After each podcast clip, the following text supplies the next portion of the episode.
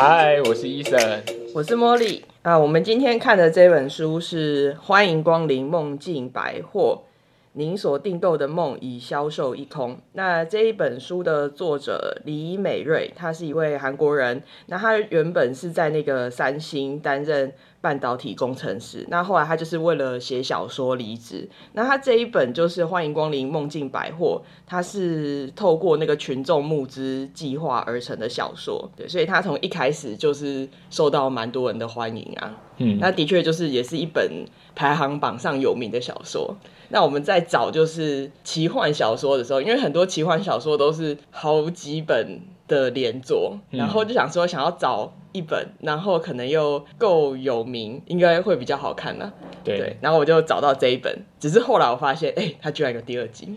哦，对，没关系，我们就今天先看这个是第一集。第二集讲到第二集，我就会发现说，其实我那时候刚刚开始在看的时候，我就觉得看完好像总觉得他埋了一些伏笔。那时候其实我还不知道他有第二集，嗯、例如它里面一开始就讲到夜光手是很有趣的一个设定，很可爱，很可爱啊。他帮就是做梦的人，然后捡那些脱掉的睡衣，做梦完之后可能乱丢睡衣，然后要帮他们收拾。有一些人是。可能因为它里面的世界是人睡觉之后会去到的世界，对。然后有一些人如果他是裸睡的话，他就没穿衣服，嗯，对。所以那个夜光兽也是会去帮人家套上衣服，对，就可以租用睡衣，对，租用睡衣，对对对，听起来就很可爱，嗯。然后还有就是它里面讲到它的那个世界观，也就是他们的起始的那个部分，就是时间之神跟他的徒弟，就是他们的算是传说故事吧，对，传说故事。第一篇的时候就。就有讲到这个，对，嗯，就就觉得啊、哦，有点可惜哦。还有一个就是它里面有一个人物，可能对女主角有好感，但是也没有后续的发展。这几个点感觉起来是、嗯、好像，我就觉得，哎，看完这本书没有写到有点可惜。原来是因为有第二集的关系，可能有伏笔，我不确定他会不会在第二集写到啦。但是就是有有这几个点，就是看完之后觉得，嗯，应该多一点描述，感觉比较好。就是说，万一呃，我觉得跟那个看那个漫画或者是一些影集的，算是试播集有点像。那时候看第一集的时候，就是他你单独看这个故事很完整，但是他要。在接下来发展故事，它的设定就是也蛮足够的。对，我我自己看的感觉是跟《哈利波特》有一点像，不过可能虚幻小说就就是比较常都是这样，它就是有不是小说都叫 fiction，所以都是虚幻。好好好，但是它就是有点呃虚幻跟现实之间交错。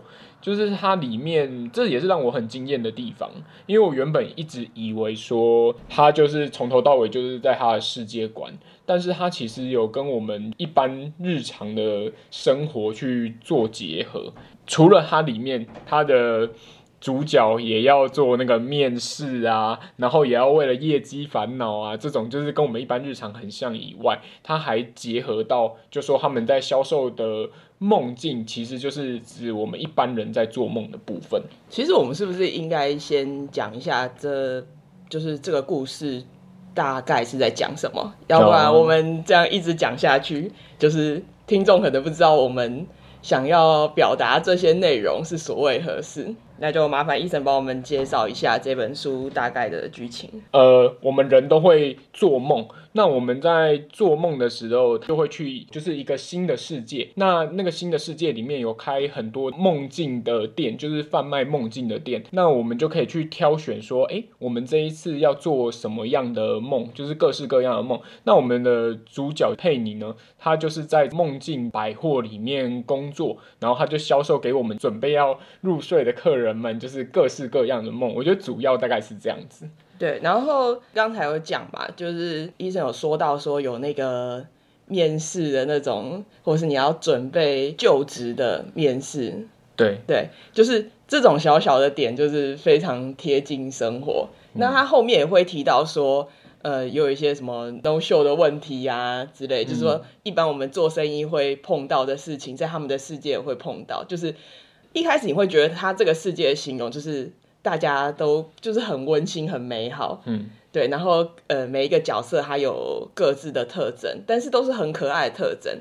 但是他从一开始的时候就有写出那个现实面。那因为今天佩妮她是一个算是社会新鲜人了，嗯，所以他看这个世界就是的确是比较天真一点。他后面就会开始一步一步去理解，我觉得像这样子的情节，就是让你蛮容易去带入的。哦，对，嗯，说到佩妮是新鲜人这件事情，他故事里面也有提到说，就是因为新鲜人真的很容易被骗啊，然后他就是去银行可能办事情，然后就被歹徒就是欺骗了这样子。然后他们的银行也是很有趣哦，他们的设定跟我们的世界上面其实也是有相似之处。他们的呃，就是也有像投资理财的这种东西，但是它的商品感觉起来像我们的期货，因为期货不是就是有那种小麦啊，然后稻米之类可以交易嘛，他们是情绪。他们是把这个商品是用情绪的方式来表达，例如说，呃，有勇气呀、啊，然后或者是心动啊这种感受，那它的价格也会像我们的就是外汇一样，就是会有起伏波动这样子。所以它里面也有提到有一个楼管好像就对这个非常有兴趣，对，就是去受训的时候也是听到人家在讲这个就是投资的事情，就跟我们日常很像啊。我们日常有的时候就是有一些人对于投资理财就是比较有兴趣，兴趣然后就会聊，所以我就觉得哦。真的就是觉得就是蛮贴近的这样子，对。然后我我是觉得就是，其实，在看的时候，我也会去想说，就是因为毕竟它是由我们就是现实世界做的梦，应该说他找出一个就是故事，就是为这个梦境找出一个他的版本的解释。嗯，那很好玩，所以我就会去想说，那比如说像说他这样子一个环境，就是。这一个它虽然是一个梦境百货，但是原本我是想说，只有这个就在看小说之前是觉得啊，这个百货就是专门卖人家梦，嗯，就是你不会想象成很现实，说你有很多商家都在卖这个梦，嗯，后来发现没有，因为他就是感觉他的描述就是很贴近我们现实生活，嗯，所以后来我想象出来就是说，哎，我们做梦会到那个地方，对，其实就是有点像我们。出国去旅游一样，就是你做梦的时候，嗯、或是你睡着的时候，你就是到那个世界去。那他除了百货公司以外，还有很多小商店，哦、就是也有在卖小零食、卖梦之类的。对，然后它里面就是有卖一些，就是让你喝了以后会比较好睡觉的。哦，对，就是你不见得要做梦，它是你睡着会去的地方，嗯、但你睡着以后不见得要做梦，你可以让自己选择不做梦，让自己放松。就是睡得更好。嗯、它里面有讲到，有时候他们也不急着把梦卖给你。嗯，对。然后，因为他希望你睡得更好。哦，因为后面他有一些故事也会讲到睡得更好，然后跟梦境的关系，我觉得蛮有趣的。刚刚 Mori 讲到的就是像睡得更好，是有的时候可能就会让你的灵感迸现这样子。对，他这个很很有意思。像他在卖那种预知梦的时候，他就不会想要卖给那种哎，例如说你想要中头奖啊，或什么那种、嗯、想要看到彩票号码，对。他反而是想要卖给，就是说活在当下的人。但是这个预知梦，其实大家可能也有做过预知梦，它就是某一个片段，嗯、那个片段其实你觉得很熟悉，很熟悉，但是跟呃你说有没有用呢？基本上大部分是没有用的，嗯、但是。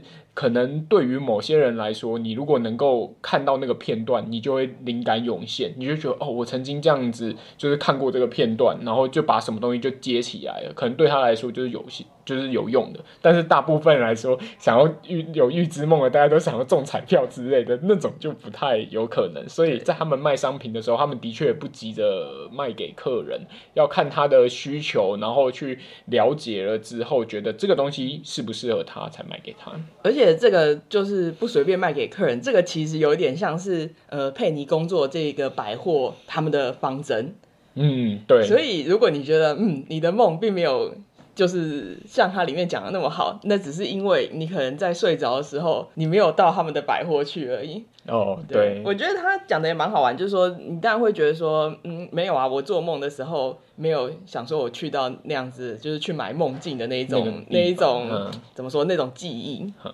那他很简单，他就讲说，因为你做梦的事情，就你睡着以后的事情，其实你是会忘掉的。就是在他第一篇的时候，他讲那个就是那个传说故事的时候，嗯、其实就有提到这个，因为就是梦就着重于线下。嗯，对啊。然后其实，在看的时候，我有想到，就是它一些设定真的会让我想到之前看的一些科普书，嗯、就是在讲梦境的部分，嗯、甚至他有说，有时候是你有做梦，可是连你自己都不知道。嗯。然后它里面就是小说里描写的那种，他用奇幻的方式去解释，就是有把这个东西拿出来解释。我就觉得这种地方真的很细，我觉得蛮喜欢的。对，就是它，它不是只是。创造编造一个故事而已，它里面其实也是跟实物上面的研究跟调查是有相连接的，然后再把它写进故事里面。其实这样可以感受得到作者是蛮用心的。嗯，没错。他的故事呢，其实就是从一般南韩民众他们可能碰到的一些，例如说恋爱的部分，嗯，例如说创作瓶颈的部分，嗯，或者是说。诶、欸，有很多人，他可能知道自己过得还不错，但是他迷失了方向。嗯，他把这些东西都用梦境，就是他们用做梦的方式，然后一一为他们去做解套。好像他们的那个梦境百货，不只是在卖梦，也是解决大家的那种疑难杂症的感觉。嗯嗯、就像刚刚 Mori 讲到，他不不随便卖嘛。他其实那个就是他们百货的方针，就是要给他们就是最有效的。像里面也有讲到说，梦不一定全部都是好梦哦，有的时候噩梦也是可以帮助人的。要有很，他们就讲说有很多可能做噩梦的，当然会来抱怨哦。你看客诉，他也写进去了，是吧？对对，有里面也是，也是不少，有客诉的部分。那可是他就有向他讲解，就说这种梦可能是因为他们是。希望能够克服这个障碍，在他们心里面可能都是恐惧的。嗯、那如果说能够突破的话，这个梦其实对他们有帮助。那当然，如果说他没有办法忍受了，他也是愿意退货的。所以我觉得这个真的很不错。嗯、就是我看的时候，我就觉得说，诶、欸，他其实不只是在写故事，他也写到很多就是大众心里面会想的事情。对啊。像比如说刚才讲噩梦嘛，嗯，就是在这个世界里面也会有，比如说噩梦，其实就别人看噩梦，就这个世界里面的人看噩梦也觉得，就是对噩梦会有一做噩梦的人，就是制作噩梦的人也会有一点歧视。嗯哦，就觉得你为什么要给人家做噩梦那种感觉？嗯、对，然后而且因为做噩梦的人，他需要在一个很黑暗的环境里面，所以就会又加强那个歧视，嗯、就是哎、欸，这个人怎么在一个阴暗的角落做事那种感觉？嗯、对，然后但就是说，呃，佩妮有这个机会去拜访这个制作噩梦的人，嗯、就发现跟他想象的很不一样。对，对我觉得他是用一种呃蛮。呃，温柔的方式去带一些我们社会会看到的事。那你你在这之中其实是感受不到批判的啦。我至少我是这样觉得。哦，它只是一个现象跟样貌的描述而已。对，包含说他写到就是说现实世界的人的生活。嗯，对你有时候就是他有一些场景，你会觉得哦，就是好像韩剧里的那种场景。哦，真的。我觉得他最后那一篇也是蛮不错的，就是来自匿名者的梦。有的时候大家真的是很很难放下亲人啊过世或是往生，那他们也有卖这种梦，就是可能再过不久。就是已经很年迈的，就是长者，他就可以先预约这一种梦，嗯、然后在必要的时候，就是播给他的亲人看，让他们不会那么伤痛，或是能够就是放下，然后能够走出来这样子。嗯、所以我就觉得他真的很贴切生活，他整个就很贴切生活。其实他就是包含说，就是有一些像那个我们刚才前面有讲到的。呃，就是预知梦的嘛，哈，嗯，那也有像胎梦的，然后也有像刚才讲那个托梦的嘛，哈、那还有讲到鬼压床是吧？哦，我觉得这个嘛，鬼压床就是，就是二职商人想要多赚一点钱，哦、就是因为鬼压床你会卡在那里，然后你又有很大量的情绪，因为刚才前面有讲到，就是在这个世界里面，基本上情绪就等于资源，然后是可以兑换成货币的，对。所以鬼压床就是无良商人想要多赚一点钱，对，坏精灵啊，总是出一些馊主意呢。对啊，然后它里面有讲到，我觉得蛮有趣，他就讲到那个圣诞节的礼物，圣诞节，对对，对，马上帮圣诞老人解套，哎，对对对对对，他们也是有很多就是名人啊，例如说那种制梦师之类的，他们也是会有年度的，就是投票，例如说，哎，当月销售最好啊，或者是像我们不是有金曲奖、金马奖之类。类的嘛，他们也是有类似的，然后就是最佳什么新人。就是类似这种奖，然后大家也都都围在电视机前面，然后在看，然后再猜是谁会得这个奖。而且他们其实就是在这个梦境，算梦境小镇，这梦境的这个世界的人，嗯，他们自己也会做梦，他们也会买梦啊，对，所以他们也知道这些梦的内容。所以我前面才会讲，我后来想一想，这里应该就是比较像一个观光城市一样。嗯，那你说当地人会不会买他们的名产？会啊，对，一样，哎，就是类似像这样。我后来。想透了就是这样子，我一直在想说他整个呃那个他的贩卖梦境的世界的逻辑是怎样，我就讲啊这样是的确是蛮通的，而且他不止他不只是人呢，就是他还有就是猫猫狗狗们也会来买梦，嗯、而且对啊，就是很很意外量也很大，可以就是转换成货币的时候，那猫狗也是有情绪的，对对对，他其实最后还有写就是。我记得印象比较深的是有两篇的后记啦，那个就是番外篇吧，不算后不算后记，番外篇。对对对，啊，我没有好像没有介绍到他的百货公司的楼馆。啊，对对对，然后没有讲到楼管，因为其实刚开始的时候，佩妮去面试完，他上了之后就有对第一天上工，他就有好几层楼这样子，啊，每一层楼都会有一个楼管，然后他们楼管的就是个性上面都是不太一样的，然后比较特别就是现在要讲的这个番外篇的部分，第一个是二楼的他的那个迈尔斯楼管，他就是要怎么说一尘不染。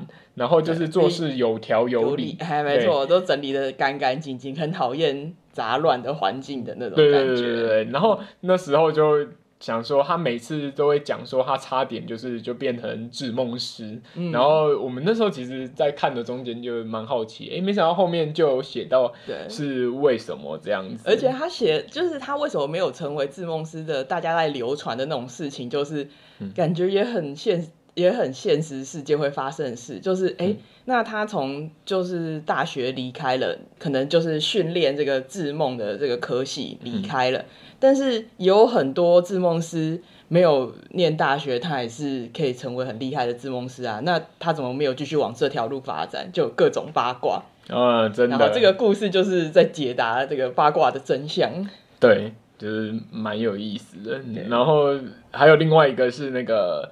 哎，是四楼吗？应该是四楼的那个史皮杜先生，嗯、他就是还是一个话痨啊，就是很烦的，就是大家都觉得很有趣的角色，就是很很鲜明啊，那种有一点令人烦躁的感觉，非常鲜明。就是他不是坏人，对，有点烦，就有点烦，然后又很 焦躁。然后我们刚刚不是有提到，就是说佩妮就是新鲜人，然后就被。就被骗吗？就是在银行里面被骗吗？嗯、他这一篇里面其实就有写到，然后这个的，就是如果你好奇这后续到底发生什么事情，就这一篇可以看对这一篇可以看一下，我觉得蛮有意思的。所以他就是有一些东西，他后面也有延续，就是解答了你，嗯、你中间看一看小番外，嗯、不知道有没有解答这些故事？对啊，然后也是有再多提到那个设定，比如说我们前面讲的那个。番外其实他有讲到说，有些人会做清醒梦，哦、那清醒梦在这个世界里面，它是怎么样去呈现的？他有提到。对，然后我觉得像这本书，我还蛮喜欢，还有一个地方就是，他其实蛮强调，就是说要保持充足的睡眠。哦，保持充足的睡眠，对你一定是看了之前那那一本 睡觉的书，所以特别有感觉。对对对，就是。真的就蛮有感，就是说里面的角色会提醒这些事情，所以看的时候你就会觉得嗯，蛮温暖、蛮温馨的。那种温馨的感觉，不只是他故事里呈现出来的模样，嗯，而且就是怎么说他。